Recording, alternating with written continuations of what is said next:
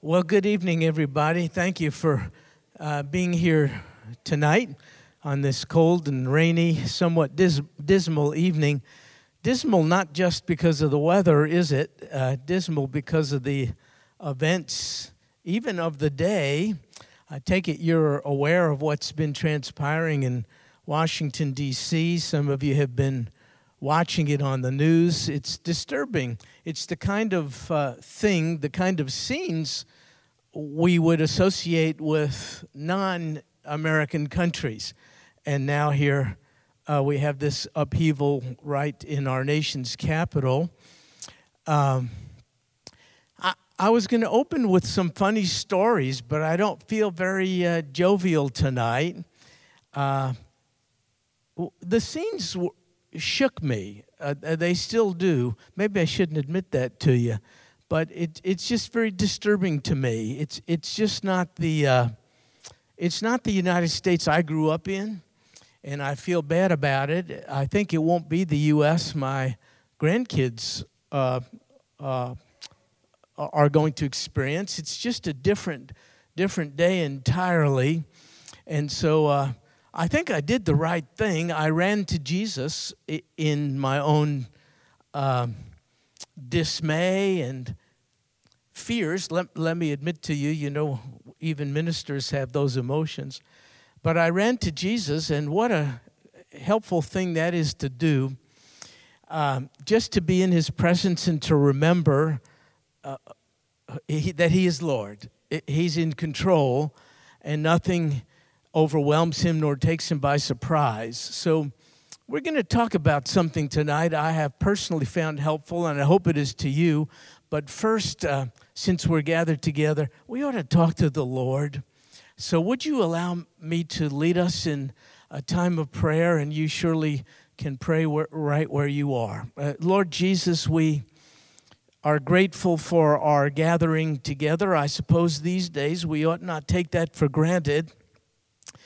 Uh, thank you for allowing us to assemble, whether it be here or even uh, electronically. We're grateful for those freedoms, and I suppose uh, now we should not take them for granted. Uh, Lord Jesus, sin so disturbs you uh, that you took action, very costly action, to provide the solution to it. It's your own life, Lord Jesus. It costs you quite a bit to address uh, the problem we are all faced with our unbridled sin. And what we're seeing across the world and even in our own country is, is the result of unrestrained, unbridled sin. What comes out are not good, virtuous things. It's anarchy, it's uh, lack of restraint, it's defiance of authority, it's, uh, well, it's an out of control population, and it would be us as well, but for the fact that you have come to reside in us. And one of the fruits of you being in us is self control. Thank you so much for the restraint your very spirit in us provides. We are not so discouraged as to think you're handicapped or limited or unable to intervene for good. And that's what we pray that by grace and mercy you would intervene in our land to provide peace and harmony and a resurgence of interest in those core values which have distinguished our country, I think, from every other in the world. We value our democracy and the freedoms in it. And I pray, oh God, that those values would hold us together. And then, more even than that, I pray, oh God, that you would forgive us for turning from you. Please do not turn from us. Uh, if you chose to, we surely would be without hope. So we pray for a resurgence uh, an outpouring of your spirit in our land that has nothing to do with human wit or wisdom, but is purely divine grace and mercy. That's the basis of our appeal to you, Lord Jesus. We lay no claim to anything we deserve. We simply plead with you for an outpouring of mercy on our land. Uh, we love this country. Uh, we want our kids and grandkids to enjoy the freedoms which have been part and parcel of this land and which I think are being threatened now. So please, O oh God, by mercy, intervene, holding us together, preserving our democracy and our union. And, O oh God, we pray you would send your Holy Spirit in a new and fresh way, the likes of which we've never seen before, so that we, as members of your church would be salt and light in what appears to be an increasingly dark uh, uh, country and society. Oh God in heaven, you deserve better than what we are providing you with now, and therefore we pray uh, you would receive the glory which you deserve to a much greater extent from we who dwell in this land. Oh God in heaven, in the end we trust you. How could we not? Uh, you did not withhold your best, your only begotten Son. How will you not also with him, therefore, freely give us all things? So we trust you. You have proven yourself to be trustworthy. And we believe there is no force on earth uh, greater than you. We believe you're seated on the throne, not taken by surprise. In fact, we believe you see the end from the beginning. And we are so grateful, O God, therefore, for your sovereignty and for your goodness. And we are so grateful to belong to you by faith in your beloved Son, the Lord Jesus, in whose name we pray. Amen. Well, uh, I, uh, I have been thinking about the future a little bit, and it's uh, a little disturbing to me because uh, though I'm a Christian as you are, I have no idea what my immediate future holds, and you you can't either. We don't know whether we'll get home safely tonight. We don't know what our tomorrow looks like. We don't know any of these things. And I must confess to you, that's disturbing to me somewhat. I'm uh, feeling increasingly a, a, a, an absence of control. I mean, plans, when you think of plans for the next six months, and but that seems like an eternity away because events are befalling us at such a rapid clip, uh, moment by moment. So our immediate future is. Um, is uh, in doubt and uncertain. But it occurred to me that though that's the case, our ultimate future is absolutely certain. It is uh, declared, it is uh, predictable, and it will be accomplished. And God has even told us as believers what our ultimate future uh, holds for us. And so uh, I want to talk about our future as Christians. Not tomorrow, but I mean our ultimate future as followers of the Lord Jesus, because I think as we do, you might uh, be encouraged just as I am. I don't know what tomorrow holds, but I know ultimately how things will work out. Forgive me for uh, depressing you by telling you uh, I think uh, this new year is going to be laden with more challenges for us as believers than even this past one. I know we're happy about the end of 2020 and the inauguration of 2021, but it's a little bit of magical thinking, in my opinion. Uh, the thought being just because the calendar has turned, therefore our world will turn. I'm not sure that's the case. In fact, I uh, see our world moving in an increasingly ungodly direction, and that's in fact what Scripture says. So I, I really think we're in for it. as believers in 2021. So buckle up, uh, get on your knees, uh, run to Jesus, be salt and light. I really don't think it's going to get better in this next year. Forgive me for uh, those thoughts. But I think, though it's going to get worse, it will uh, then get better ultimately. And knowing that, it will help us uh, get through 2021 should the Lord uh, tarry. So there was a man named Richard Baxter who was a Baptist minister. I only quote from Baptist ministers.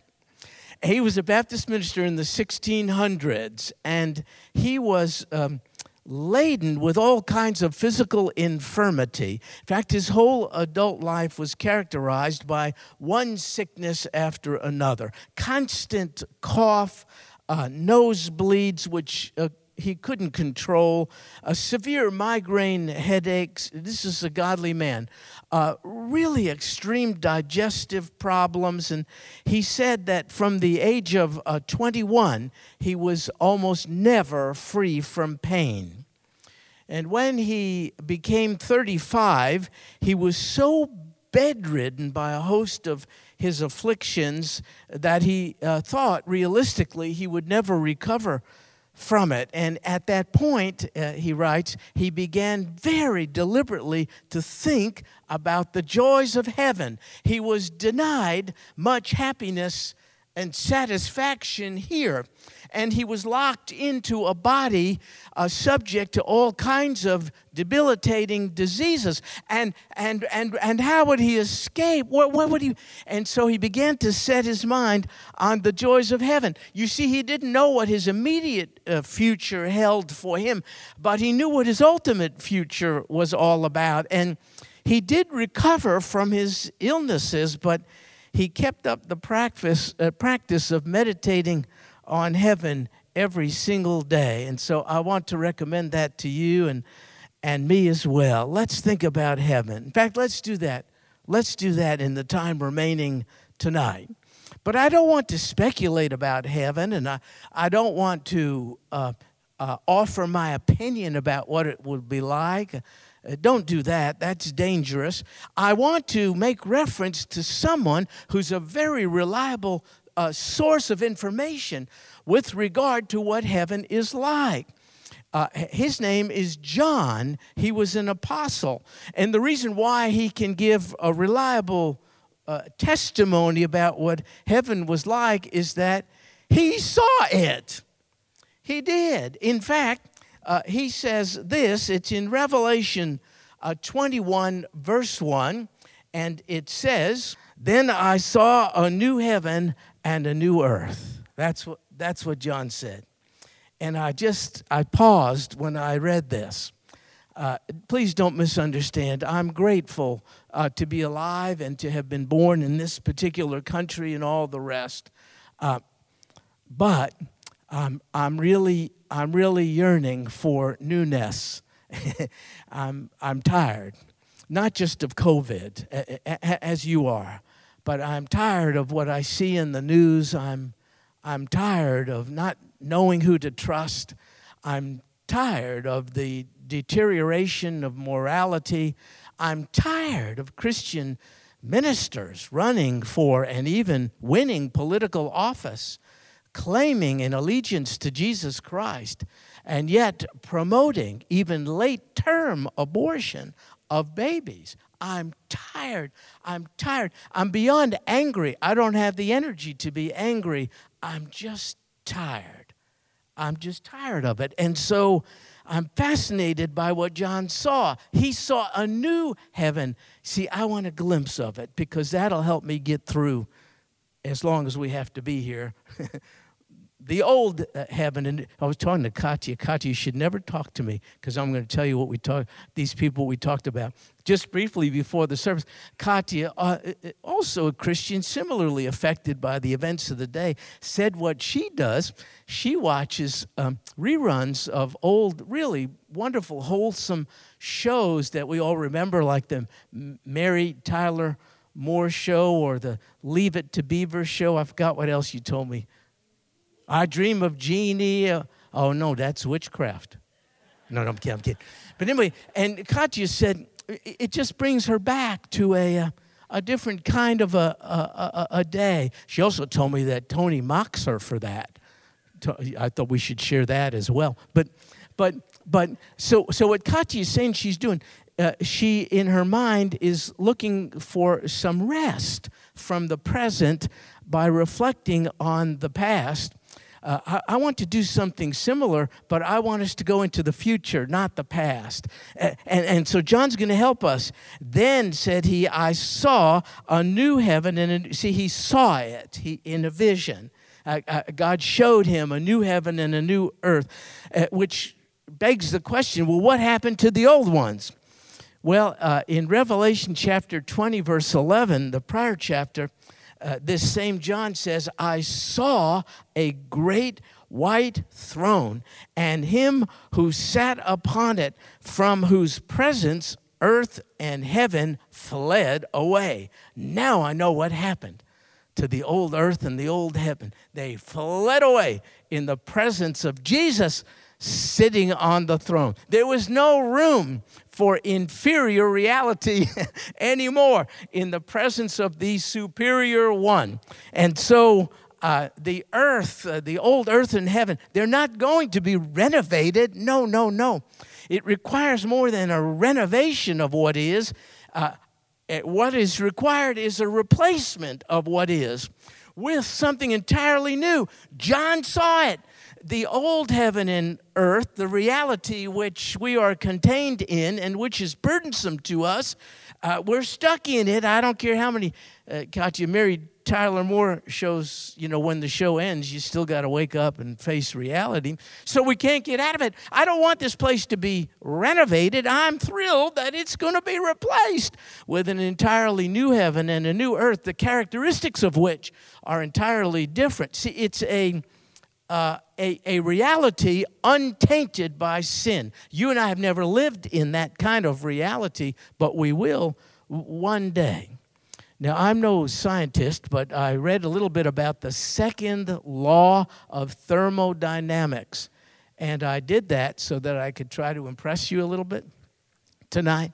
I'm told the second law of thermodynamics is also known as the law of entropy.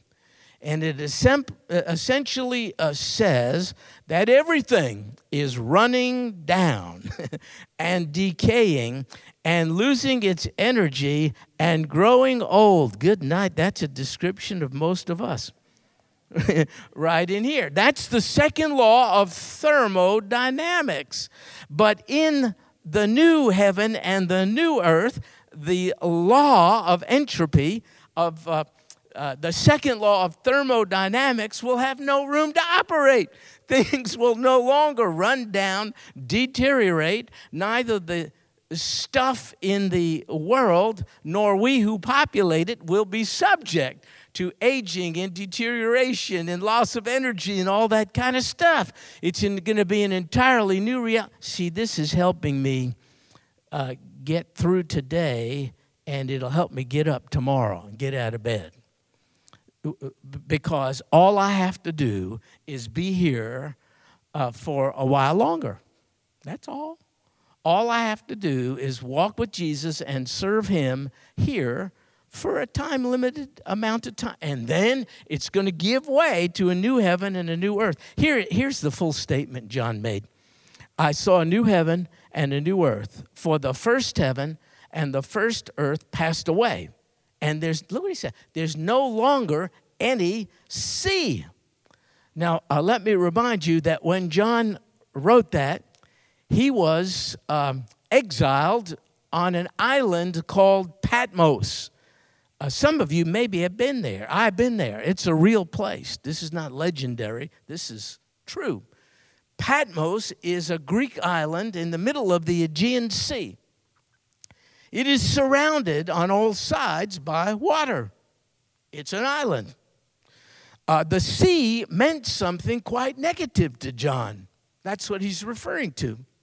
The sea separated him from family and friends. He was exiled by the sea onto this rocky island in the middle of the Aegean Sea. In the ancient world, the sea was not something you anyone lived on. It's something you crossed to get to a better place. The sea was a dark and mysterious kind of reality. And John said, I'm looking forward to a day, of which you got a little glimpse of when there will be no more sea, meaning there will be nothing that separates us from those also in Christ who we want to be with forevermore. There will be no dark, mysterious anything getting in the way and dividing us one from another. Absolutely not. We will have free, total, and eternal, uh, unobstructed access not only to Jesus, but for, to all those who call upon his name. There will not be denominational fights and this and that. We're going to uh, nothing will separate us, not even the sea. There will be no more sea. Now, by the way, we ought to thank God for the sea now because of what it contains, something called salt. Without salt in the sea, which I believe is God's kind of antiseptic, to enable life to go on here, there would be no purifying agents in the world. But you don't need the salt in the sea then in the new heaven and the new earth because there will be nothing dirty, nothing corrupt, nothing to poison, nothing to defile. Uh, for you environmentally conscious people, it will be the ultimate supreme and wonderful environment, totally pollution free, and therefore no need for the sea at that particular time. Um, thank you for listening, but, but I'm paying closer attention than you are. This is therapy for me. therapy is a Greek word, means to feel good. This makes me feel good. What I saw on the news an hour ago does not make me feel good. This present reality does not make me feel good. A glimpse at our ultimate reality, oh yeah, that makes me feel good. What a day that will be. John is writing about what he saw. Now, previously, he saw tribulation. You heard about the great tribulation. John saw that. He saw judgment, he saw devastation. But then, after it all, he saw a new heaven and a new earth. Now, that helps me. That's why I make the statement I believe it's going to get worse but then it's going to get better. That's what happened with John. He saw in advance how bad it is when humankind is not restrained in its sinful proclivities in any way. When God lifts his hand of mercy and pours out his wrath upon a world in rebellion against him. It's not a pretty picture. All you got to do is read some chapters in Revelation and see what it's like. John had to endure it, he had to see it. I just watched news for a half an hour and I'm kind of sick to my stomach. Uh, John had to watch all of this stuff, but then it gave way uh, to a new vision, a, a vision of a new heaven and a new earth. So I'm I'm encouraged by this. What a contrast. He saw degradation and devastation, but then he saw it give way to a grand and glorious conclusion. Can you see that with eyes of faith as well? Folks, I don't know what else is going to get us through this day. This is how it works out for those of us who are Christians. There's a new heaven, there's a new earth. John says in Revelation 21, now verse 2, I saw the holy city. That's what he says New Jerusalem, here's what he said coming down out of heaven from God, made ready as a bride adorned for her husband. This is an actual picture of what it will look like. nah, you know, a good artist put this together, but I don't think it comes close to the reality of this new city, this new Jerusalem, whose origins, think about it, whose origins are from heaven, coming down out of heaven, it says. And prepared, made ready as a bride adorned for her husband. Folks, while we are preparing to meet our Lord, and we are, uh, uh, do you know He's preparing a city for us? And He has been doing so for over 2,000 years. I know this is true because of what this same John said in the Gospel of John, uh, chapter 14, verse 2. He said, In my Father's house, he's recording the words of Jesus himself. In my Father's house, Jesus said this, are many dwelling places. If it were not so, I would have told you, for I go to prepare a place for you. Jesus said that in John 14. He's still in the business of preparing that place for us, you see? We're the bride of Christ. He's preparing a place for the bride of Christ. And there can be plenty of room for all who by faith call upon his name. And so he's preparing this new Jerusalem. We can't see it, we can't sense it because its origin is not earthbound. It's it, it comes down from heaven, and it's called the Holy City, New Jerusalem. Now, uh, King David founded Old Jerusalem 3,000 years ago long time ago. And it is referred to in Revelation chapter 20, verse 9, as the beloved city. At Jerusalem, in spite of all things, has always been considered by God to be the beloved city, but it has never been the holy city. Why not? Because its residents have been unholy. But there will be a day, says John, when this city coming down from heaven, this new Jerusalem, will be known as the holy city. The beloved city will be known, will be characterized by holiness. Why is that? Because uh, entry will be denied to all but those who've been pronounced holy uh, by the Holy One, the Lord Jesus Christ. You see? And so, what, what is that new city going to be characterized by? By no more unholiness. That's what will characterize. Now, you and I don't, we can't hardly relate to that. I mean, every city we live in, even in our neck of the woods here, is characterized by unholiness left and right. We're part of it all. What will it be like to live in a city where there's absolutely no unholiness. What does that mean? Nothing contrary to the holy character of the Holy One. I think that's called paradise. That is heaven. That's what John says will be our ultimate future, those of us who've embraced by faith the Lord Jesus. We sin now. Well, you and I still do. We hate it. We're, we're repulsed by our own in, sinful inclinations. We want to be holy. We yearn to be holy. Who shall set me free? Even Paul, the great Paul, cried out, Who shall set me free from this? From this? I mean, the very thing I want to do, I don't do, he said. And the stuff I want to do and should do, that's the stuff I don't do. Who will set me free? You see, he yearned the same as you and I we yearn to be free from our sinful inclinations. Well, but we fall short and we still sin, all of us, but not in that day. because the city in which we will dwell and be citizens of will be characterized by a holy citizenry, uh, no longer inclined to do or say or think anything contrary to the holy one.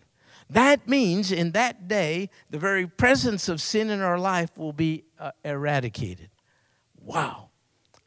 I think I can hang in there in this world, waiting to get to there. Folks, it's going to get worse, I think. But the best is yet to come after that. And that is designed to give us that's designed to give us hope. John said this holy city which comes down out of heaven from God he said, will be made ready. Here's what he says as a bride adorned for her husband. You know, at a wedding, uh, the minister is standing up front, and you got the groom, and he's over there, and groomsmen and stuff like that. And, and he's looking good. He's wearing his tuxedo and combed his hair and all that. But most people don't really, couldn't care less about the groom. They're waiting for the star of the show to arrive. That's the bride. Well, she's not out there yet. She's going to make a special grand entrance. There she is. I mean, the music changes at that point in order to highlight the fact that the bride's coming. The minister up front, if he knows what he's doing, he, he will say, Please stand. Everyone will stand. They're not looking at the groom. I mean, that guy could, could have taken a break at that point. They don't know anything about it. They're looking at this beautiful gal The bride. She's the star of the show. And John is using that vocabulary here. He's saying that our ultimate resting place, where we will reside, the holy city, this new Jerusalem, is coming down as a bride adorned for her husband. With eyes of faith, can you see it coming? Can you imagine it? You're the, you're the husband. You're there. You're, you're connected to this, to this bride. It's been worked on and prepared f- for 2,000 years. You won't be crowded out. There's room in it for you. And uh, all of a sudden, nothing will matter. Your stuff won't matter. The heavenly city in which you will dwell forever, that will matter. And that city is the star of the show. Everything else, all hurts and wounds and past bad experience, you forget it. It doesn't matter. They won't loom large anymore. They, they, they, they won't even be a thought in your mind. Here comes the bride. The place in which I'm going to dwell forever. The place in which there is no sin, no evil, no corruption, no unholiness. Every eye is on the bride. Uh, I'm trying to put my eye on that bride. Would you do the same? Otherwise, folks, we're going to lose our focus and we're going to go under. You know what we're going to get? What psychologists call existential depression. What does that mean? It means you're not depressed about anything, you're depressed about everything. you can't even specify why you feel bad a loved one didn't pass away, you don't have cancer, you didn't lose your job. All those things are understandably potential sources of depression. Well, you're puzzled because none of that is your experience. You, you don't even know what to strike at because everything disturbs you, everything bothers you. Existential depression. I'm afraid we're subject to it as believers if our focus is on the five o'clock news more than on the heavenly city being constructed for us, even as we speak right now, prepared by the Lord Jesus Christ, and soon coming down from heaven, adorned just like a beautiful bride, attractive to us. Make that the focus, just as it was for John. That way we won't be so prone to existential depression. Little girl was walking out one night under a starry sky with her daddy holding his hand. They were walking outside. She said, Daddy, as she looked up, if the wrong side of heaven is so beautiful, what do you think the right side will be like?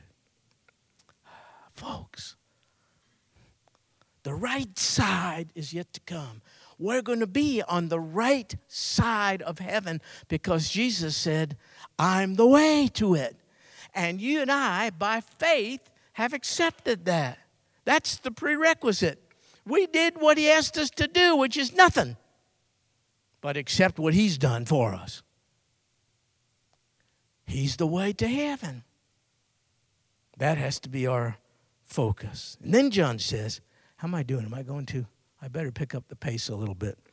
Revelation 21, verse 3, John said, I heard a loud voice from the throne saying, Behold, the tabernacle of God is among men and he shall dwell among them, and they shall be his people, and God himself shall be among them. So, what is heaven like? You can speculate all kinds of fanciful stuff. This much is clear and sure heaven is where Jesus is. heaven is where Jesus is among those who are his. That's heavenly. Look, in the beginning, the first of us sinned, Adam and Eve. They walked with God, but their sin erected a barrier. We've been inheriting that ever since. But in the New Jerusalem, fellowship with Almighty God will be completely and permanently restored. There will be the ultimate fulfillment of God's name, Emmanuel, God with us. In the New Jerusalem, that will be the reality. In the New Jerusalem, therefore, there will be no more unholiness, and no more distance from God. take a glance at the news. I suppose it's good to keep up with stuff, but then gaze at the heavenly city, which is where you're going to be residing forever. This characterizes it. No more unholiness, no more distance from God. Now, three times in Revelation 21, verse 3, you will see the word, if you look carefully at that verse, which we read, you'll see the word among repeated. When a word is repeated three times in one verse, it's God saying, pay attention to it. So, for instance, one occurrence of the word is this Behold, the tabernacle of God is among men. Then the second occurrence, he shall dwell, here we go, among them. And then the third occurrence of the word among in one verse, God himself shall be among them. That's heavenly. I will not need the eyes of faith. I will not have to imagine at all. I'll see Jesus. He will be among us. That's heaven. He is not exactly now. Please don't misunderstand. I know He lives within my heart, and I know He inhabits the praises of His people. I know all that.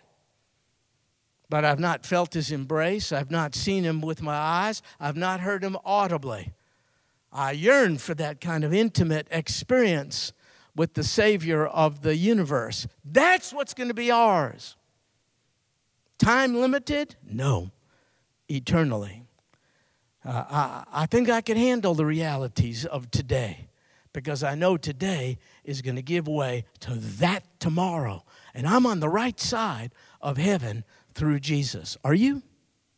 There is no other hope, I don't believe. But look, look, look, there's more. John describes what else there is about this new city. Revelation 21, verse 4. He, the He is Jesus. Think about this. He, Jesus, shall wipe away how many tears? Every tear. Look, folks, whatever is the source of your agony. Do you struggle with depression? I do. It makes me cry at times. Do you struggle with anxiety? Do you struggle with grief? Do you struggle with uh, maladies, uh, physical? Con- do you struggle with loneliness? Does it make you cry? Of course it does. Well, in that day, I just can imagine the Lord Jesus. I don't know. Well, is he wearing pants? I don't know.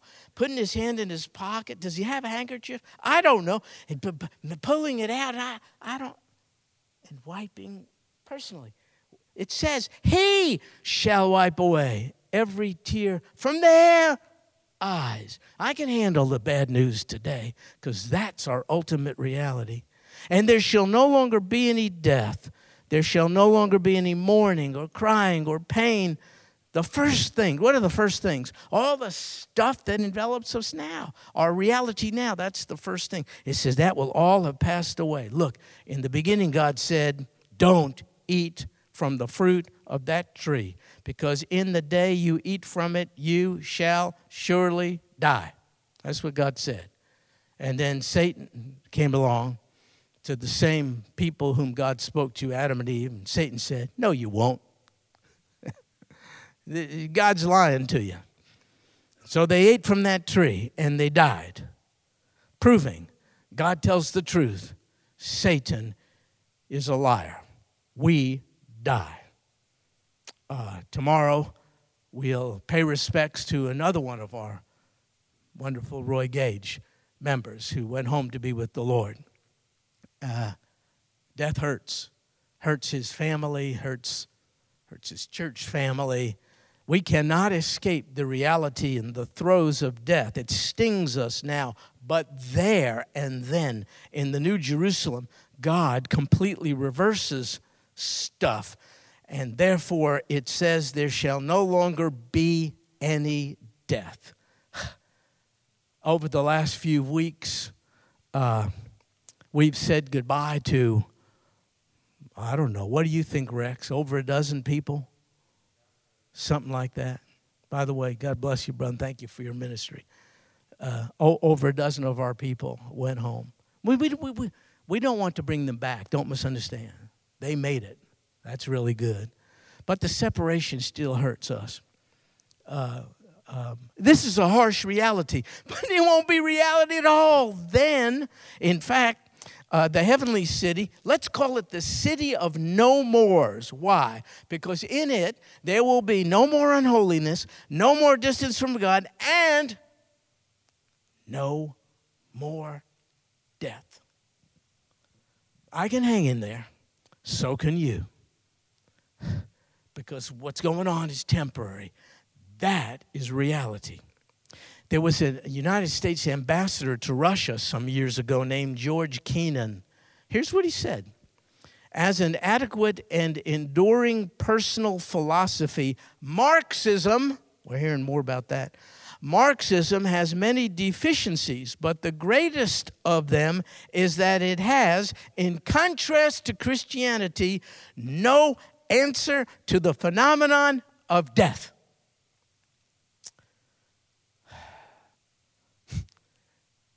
But we have an answer to the phenomenon of death. Up from the grave, he arose. And because I'm connected to him, the resurrection and the life, death has lost its sting with reference to me as well. God, the God of the Bible, has a very loud and clear response to death.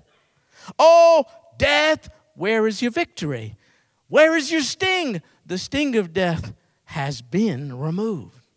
Our young people are gravitating towards socialism and Marxism and ideologies of different. They're looking for a way out. Marxism says this very insightful man has no answer to the response of death, but biblical Christianity does. Not one of these 12 whose absence uh, affects us, not one of them is wandering about in some never, never land. Because to be absent from their physical body is what? Yeah, to be present with the Lord Jesus Christ. Because Jesus died and rose. We who identify with him, we will live forever. I suppose I should insert a little bit of humor here to lighten it up, but I'm getting too intense. There was a Miss America contest some years ago you know, and they ask these beautiful ladies questions at times. So they asked this lady, I will not tell you what state she represents. It's not ours, but I will not tell you because I, I want to be discreet. But they said to her, this is a kind of a humorous story. They said, If you could live forever, would you and why? And so this gal from Alabama, oops, she said, Here's her answer I would not live forever because we should not live forever. Because if we were supposed to live forever, then we would live forever. But we cannot live forever, which is why I would not live forever. I'm glad she was pretty because she needed some help making up for little deficiency up above.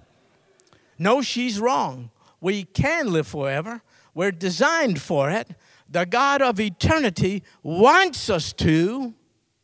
He desires for none to perish, but for all to be forever redeemed. Paul used an interesting word for death. It's the word departure. Really interesting. It's a military term. It kind of means, you in the military know this, you set up your pup tent over here and then you take it down and move it to another place. That's the word Paul uses. You know what he's essentially saying? I'm simply relocating my tent. That's what he's saying. Death, eh, eh, eh, the finality of death did not exist in Paul's mentality. He knew that Jesus was the first fruits of resurrection from death, but that he by faith would follow. And he's just saying, All I'm doing I'm just relocating my tent. Uh, uh, brother, we were in the army. You, you, know, we used to use these terms uh, TDY. Uh, you, you, get an assignment somewhere, they send you to Fort Polk. That's where their son is. And you're there for two months, let's just say. That's your TDY, temporary duty. Uh, then another term, PCS, permanent change of station. That may be temporary duty, but you're waiting for your orders. Oh, I got my PCS orders. That means you're going to uh, Fort Bliss uh, uh, as a permanent change of station. So, so let me tell you something.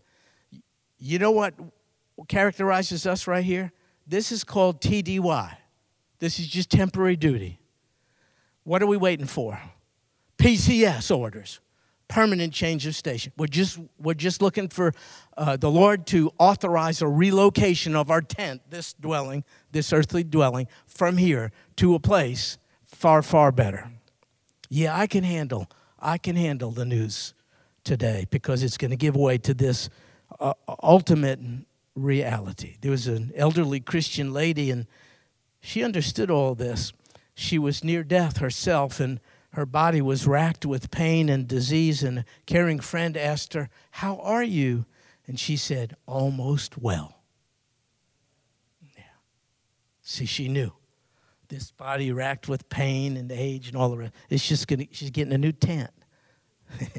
she's getting a new tent. And there shall no longer be any death there was a man named W.B. Hinson. Yes, another Baptist minister. And uh, he shared some thoughts just before he died. Here's what he said I-, I remember a year ago when a doctor told me, You have an illness from which you will not recover.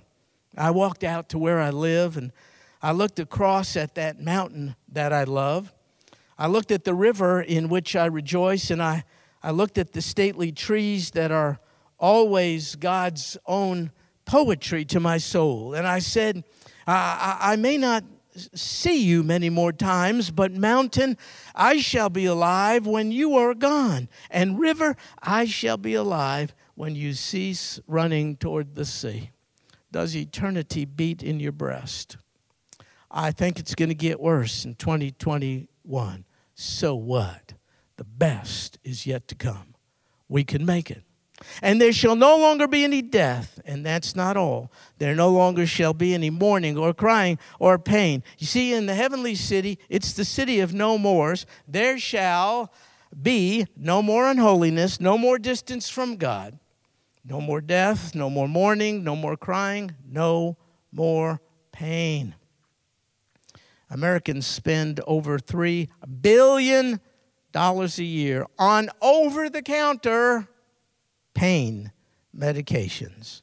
There'll be no need for it then. No more pain. That's what it says. And he shall wipe away every tear from their eyes. You know, we were born in tears. the first response a newborn baby makes was to cry out, What a mess you've gotten me into. I did not ask to be here. Oh my goodness, baby's crying right away. Tears mark this life. We shed them for many reasons and oftentimes. But the last tear you shed here is the last tear you will ever shed. Cry if you must. Please feel permission to. But no, it's not forever for you in Christ Jesus. He will wipe away every tear from our eyes. Why? Well, because the first things, this whole reality which consumes and envelops and distracts and depresses us, all these first things will have passed away. That's what it says. And he who sits on the throne, verse 5 of chapter 21, Revelation, he who sits on the throne said, Behold, I am making all things new. Yeah. Who said that? He who sits on the throne. Ah, that's why I can accept it. Whoever said that is speaking from the place of highest authority. This is not coming from the street corner, from some ivory tower uh, academic in some university, from some politician who's misrepresenting his people. This is coming from the place of highest authority. He who sits on the throne said, Right. I'm making all things new. Right. For these words are faithful and true. I'm making all things. How do we know? How do we know this is true? Many people have been wrong about the future. Do you know that? I know I'm going over a little bit, but um, I'll, I'll keep it shorter next week. Listen to some people who've been wrong about the future. Listen, I think there is a world market for maybe five computers. That statement was made by a man named Thomas Watson, chairman of IBM in 1943. I think he was wrong about the future. Listen to this one. This uh, telephone thing has too many shortcomings to be seriously considered as a means of communication. The device is inherently of no value to us. That statement was made as an internal memo written in 1876 by Western Union. Listen to this one. I'm just glad it will be Clark Gable who's falling on his face and not Gary Cooper. That statement was made by Gary Cooper on his decision not to take the leading role in Gone with the Wind. One of the greatest movies of all time. He thought it would be a flop. People are wrong about the future all the time. It's possible for any of us in our own speculation to be dead wrong about the future. But what we're reading about here about the future is not based on human speculation, it's based on divine revelation of the most authoritative kind.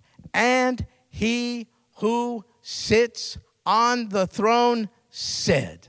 That's what he said. There's a story, I'll close with it, about a swan and a crane. Swan and a crane. Here's what the crane is doing the crane was just wading along the shores of a, a pond, a lake. And the, the crane was there, kind of swimming around, uh, hunting for snails. And the crane said to the swan, Where do you come from? And the swan, beautiful swan, replied, I come from heaven. The crane said, Heaven? Where's heaven? And the swan said, Heaven? you mean you've never heard of heaven? And then the swan went on to describe the glories of the heavenly city. Uh, she told of the uh, streets of gold and the gates of precious stones, of a river of life, uh, pure as crystal, and upon whose banks were trees uh, whose leaves were meant for the healing of the nations. But none of this seemed to affect the uh, interest of the crane in any way. And finally, after listening, the crane uh, asked, Yeah, but are there any snails in heaven? Snails? Said the swan. Snails? No, of course there are no snails in heaven. And then the crane, after thinking about it, said, Well, then you can have your heaven. I want my snails. We're selling ourselves out for snails. I want my heaven. I want heaven's certain reality then to affect my reality now. I don't want to live for the snails of this passing place. It is uh, a reality I cannot escape, but I don't want it to get my head, my heart. I want, I want my head and heart uh, uh, uh to be heavenly minded.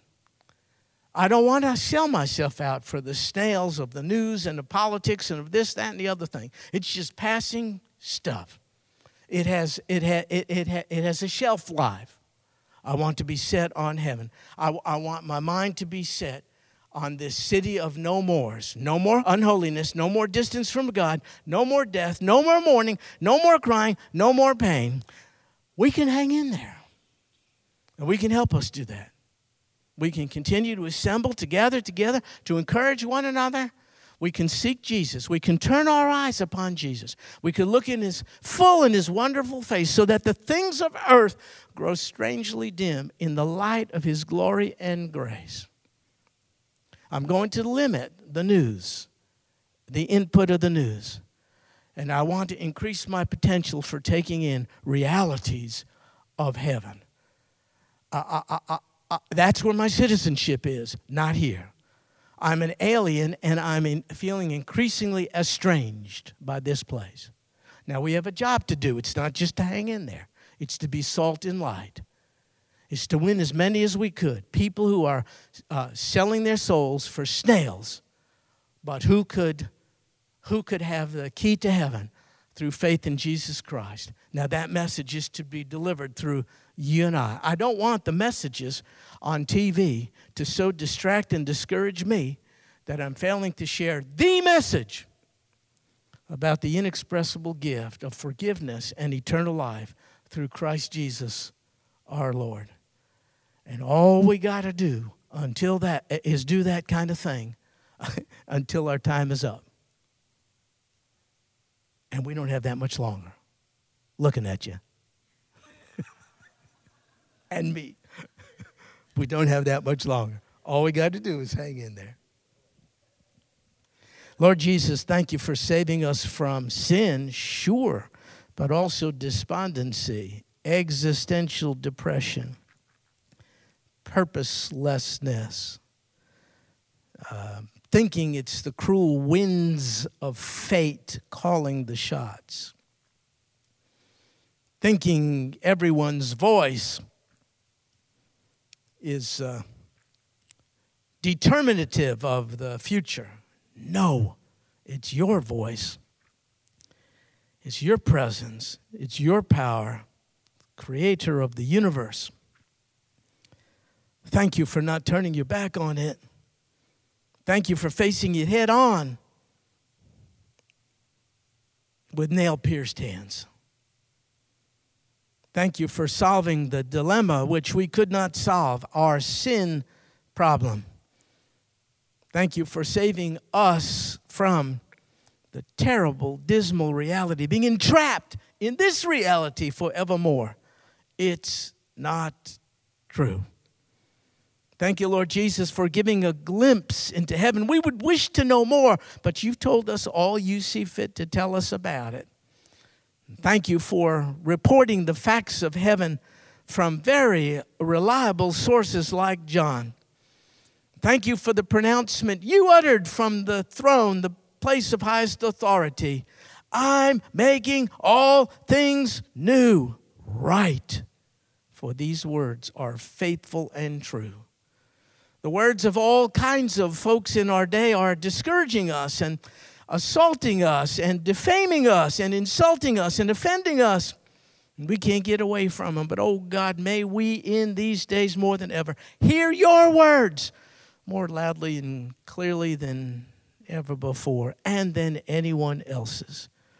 Oh God in heaven, would you so empower us with hope of our eternity that we shed the burdens of the day and take on the burdens of lost people who don't have this hope? Snails. That's it. God in heaven enable us to bring to them the message of heaven. This we pray in Jesus' name. Amen. God bless you, folks. If you're in Christ Jesus, I'll see you in heaven. That's what we have to look forward to ultimately.